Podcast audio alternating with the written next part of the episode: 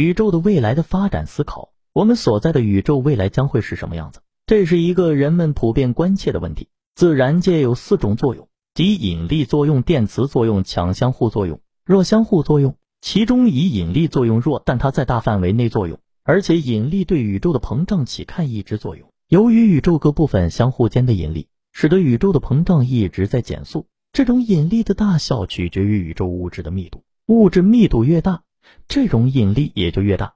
如果宇宙物质密度高于临界值，则引力将终制止宇宙膨胀；如果宇宙物质密度低于这个临界密度值，则引力不够大，宇宙将永远膨胀下去。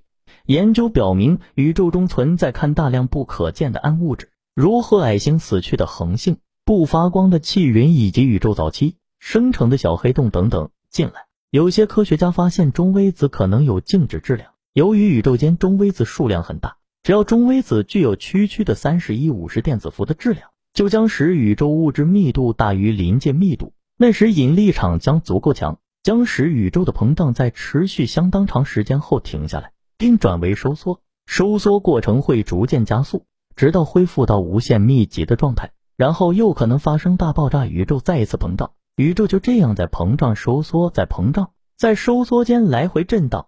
如果宇宙永远膨胀下去，会出现什么情况呢？一些科学家的研究结果认为，宇宙中可能只有由光子、中微子、电子、正电子组成的稀薄离子体了。不过，那将是一零一零零年之后的事。由于各种因素和现在掌握的数据都不确定，因此我们的宇宙未来命运是怎样的，还是未解决的问题。